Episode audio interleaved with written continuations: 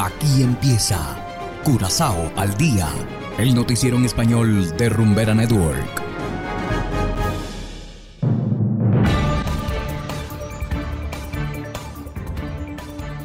Muy buenas tardes, estimados oyentes de Rumbera Network 107.9 FM.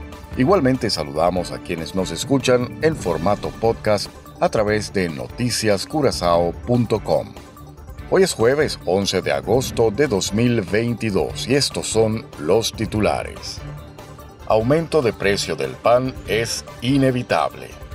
Nuevo año escolar inicia con más de 28 mil estudiantes.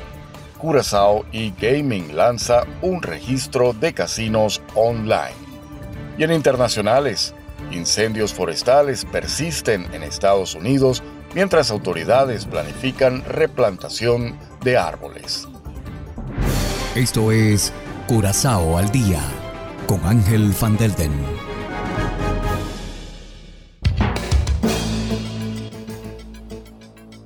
Empezamos con las noticias de interés local. No hay escapatoria ante un nuevo aumento de precio del pan, así lo dijo el panadero Jan Fayad de Panadería Isa al diario Extra.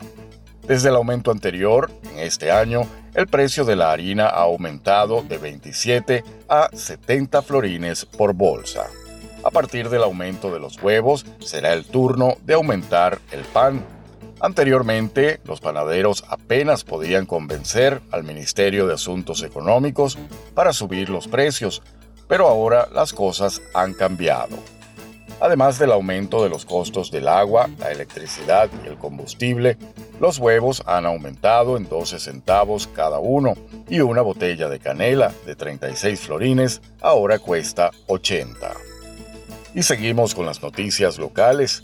El nuevo año escolar que empieza hoy comenzó con más de 28 mil estudiantes. Todos ellos serán llevados y recogidos en las horas acostumbradas, por lo que el tráfico será notorio en las carreteras de Curazao. Aún no se sabe exactamente cuántos niños y jóvenes irán a la escuela este año, pero ese número ha estado disminuyendo gradualmente. El nuevo año escolar también marca el inicio de la operación para mejorar la educación en Curazao, la nueva política se centra principalmente en el niño y tiene por objeto, entre otras cosas, combatir la diserción escolar. También se está introduciendo una política de educación especial y la educación multilingüe. Y seguimos con las noticias. Curaçao eGaming, como el órgano central que otorga licencias a casinos en línea, ha lanzado un registro para los mismos. A través del registro de licenciatarios de Curazao, cualquiera puede verificar si un determinado casino en línea tiene o no una sublicencia de Curaçao eGaming. Los casinos en línea que tengan una sublicencia de Curaçao eGaming tendrán un sello dinámico en su sitio web. Este sello enlaza con la página de permisos de Curaçao eGaming. Hacemos ahora una breve pausa y enseguida regresamos con más de Curazao al día. Hagan lo que hagan, pongan lo que pongan. No me llames que mi número cambié. Aquí la rumba tiene nombre. Tú me saliste mala, mala, mala y cara. Rumbera Curazao no tiene rival, solo para ti. 100% Latino Mix. Si eres feliz, estás aquí. Continuamos ahora en el ámbito internacional. Los incendios persisten en Estados Unidos, pero además de luchar contra las llamas, las autoridades están planificando la reforestación de las áreas afectadas. Hacemos contacto con John Burnett de La Voz de América desde Washington. Adelante.